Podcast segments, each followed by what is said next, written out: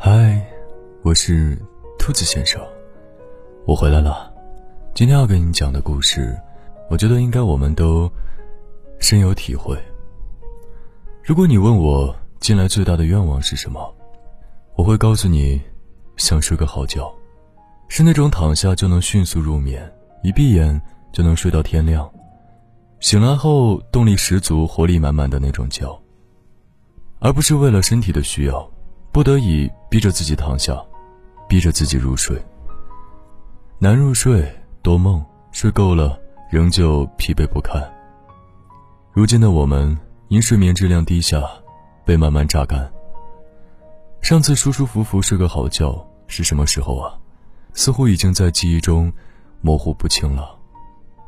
夜晚的时间很奢侈，用来睡觉，太浪费了。很多人睡不好，是因为不想睡。有人说，因为长期报复性的熬夜，自己永远睡不着、睡不醒。这两个词儿乍一看好像很矛盾，但却是大多数年轻人的写照。白天的时间完全被工作填满，正常时间下班回家已经接近了八九点，在九九六互联网公司上班的三金，加班到十一二点更是常态。白天我们的时间属于太多人了，只有晚上，一个人安静的抱着手机，看看剧，刷刷微博的时候，才有那种时间是完全属于自己的感觉。一边享受着难得的短暂的自由，一边慢慢发困，却不舍得睡下。结果就是越玩手机越兴奋，到最后，彻底失眠。我们都知道熬夜伤身体。但是，一想到今天就要这么结束了，心中不禁又生出了很多的不甘。渐渐的，我们就陷入了这样白天睡不醒、晚上睡不着的循环当中。即便下了很多次一定要早睡的决心，但只要一拿起手机，就会沉浸在只要不睡觉，明天就不会到来的幻想中，无法自拔。我每天都在梦里继续干白天的工作。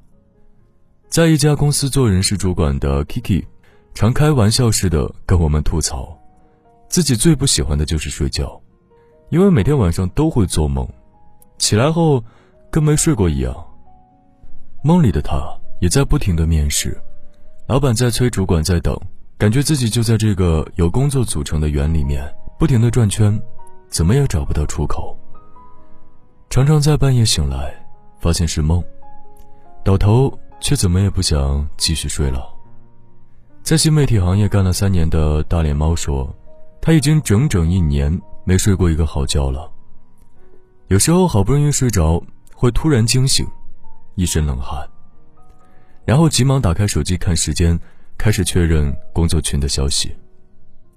去年年底最忙的三个月，他每天早上五点就自动醒了。脑子里全部都是还没有完成的工作，强烈的焦虑让他没法再睡着。那种闹钟没响就一直醒着的感觉，真的太讨厌了。睡不好是因为我们太累了。每当我们躺下准备好好睡一觉，总有声音在脑子里回响：“这个月的考核达标了吗？好累啊，要不辞职算了。如果这份工作干不下去了，下一份要做什么呢？”睡前充满对未完成工作的不舍，梦里继续和焦虑做斗争。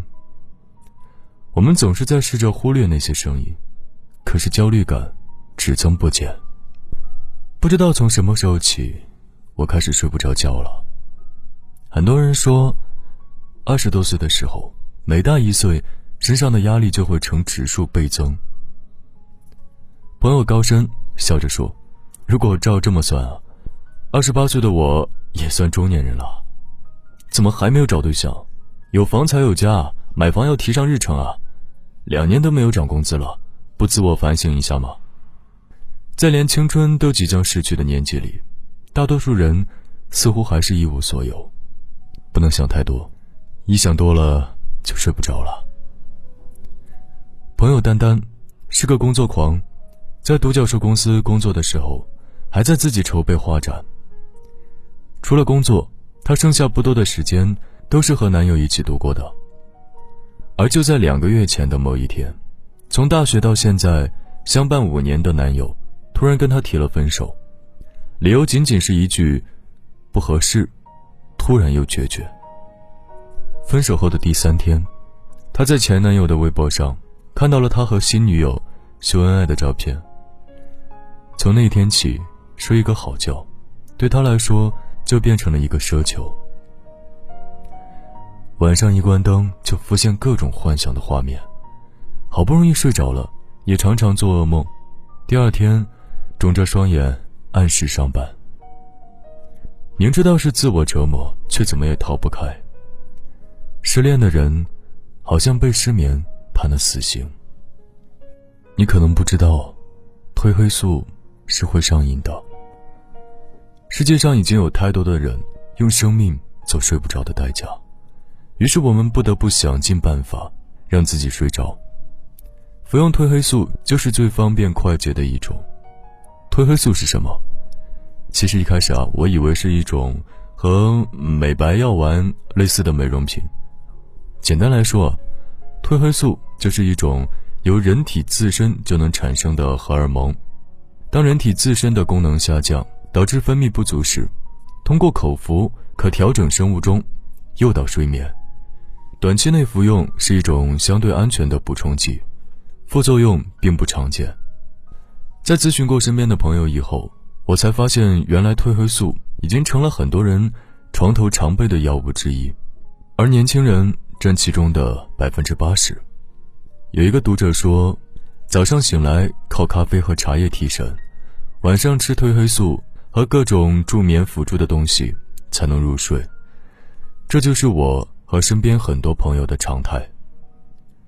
他的语气轻描淡写，就好像在分享今天中午吃了什么一样。因为对褪黑素的过分依赖和信任，他对睡觉这件事越发不上心，睡觉的时间也一再向后延。如果哪天不服用，就会心慌，甚至整夜睡不着。稍作留意，你就会发现，网红助眠药也开始愈发频繁地出现在微博和朋友圈的日常动态里。今天又做梦了，梦到不想回忆起的人，睡前吃一片吧。困到想呕吐，昨晚又是干瞪眼睡不着，气炸了，今晚再多一片吧。哎有了褪黑素，妈妈再也不用担心我睡不着觉了。我想，号称没有副作用的褪黑素，最大的副作用就是使用它的人在慢慢的失去睡觉的能力。最近联系那位读者，他已经从正常的服用剂量逐渐加到了高剂量。到现在越来越难以入睡的他，已经开始考虑是否要服用药效更好的安眠药了。我不禁打了一个寒颤。长此以往，我们是不是会永远的失去自己睡觉的权利？我问同样受到失眠困扰的同事妮娜：“人要到什么时候才能真正的睡个好觉？”她说：“也许是放下所有的压力，和不用去做任何事情的那一刻吧。没有任何的烦恼和挣扎，也无需为了得到好的休息而逼迫自己睡觉。”反而能真正安稳的睡个好觉了。可遗憾的是，无论在学生时代，还是走出校门，步入社会，生活总是有一百种方法塞给我们焦虑和不安。面对并不如意的生活，我们唯一能做的，就是在必要的时刻放过自己。白天的生活节奏已经很快了，晚上就让睡觉这件事。回归身体最自然的感受，而不是把它当成一项任务来努力完成。允许自己失眠，不再执着于能够快速入睡。前两天，被分手的丹丹告诉我，她最近慢慢的将自己调整到了最佳的状态。每天保证一定的运动量，每天早起晨跑，睡眠质量有了很大改善。在心理学上，还有一种疗法叫做森田疗法，它会告诉你，去做就行，顺其自然。比如跑步，你没有必要一开始就下定决心，我一定要坚持跑步。比如睡觉，你不用给自己定一个入睡的时间，更不要一开始就担心会睡不着。认真关注生活中的每一个可以改变的细节，让自己稍微放松一点儿。就像马尔克斯在《霍乱时期的爱情》里写的那样，诚实的生活方式其实就是按自己身体的意愿行事。饿的时候才吃饭，爱的时候不必撒谎。人与人之间最好的相处模式是倾听。其实我们在与自己相处的时候。更是如此，不要急着消除焦虑的现状，而是学会带着它正常生活。祝你今晚睡个好觉。好了，今晚的故事来自作者少年，就讲到这里。我依然是那个用声音陪伴着你的兔子先生。如果你想找到我，可以来到我的微信公众号。暖被窝，F，今晚月亮不营业，我来替他说晚安。当窗外的时间变得与我没有关联，当梦中的世界变得漫长无边，当平静的湖水。都被打翻，要如何追回错失的平淡？当未来未知了，要忍耐。总有某个地方鲜花盛开，就让心中不快石沉大海。最想要的生活，就在现在。别再责怪，太过平淡。总有某个地方光照进来，就让心中满载心。想要的生活不再对岸平淡从不来的理所当然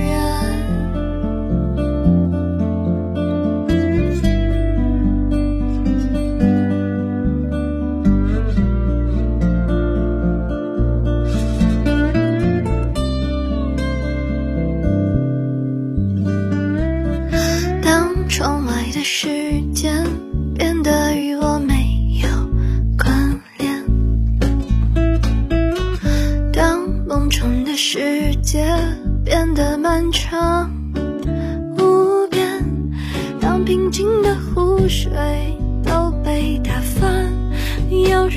追回错失的平淡？当未来未知了，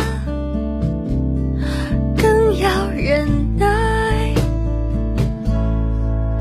总有某个地方鲜花盛开，就让心中不快是。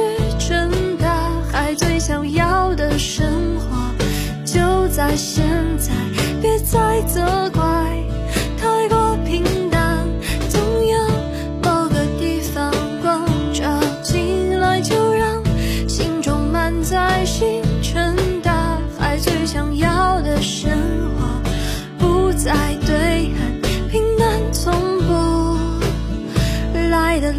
的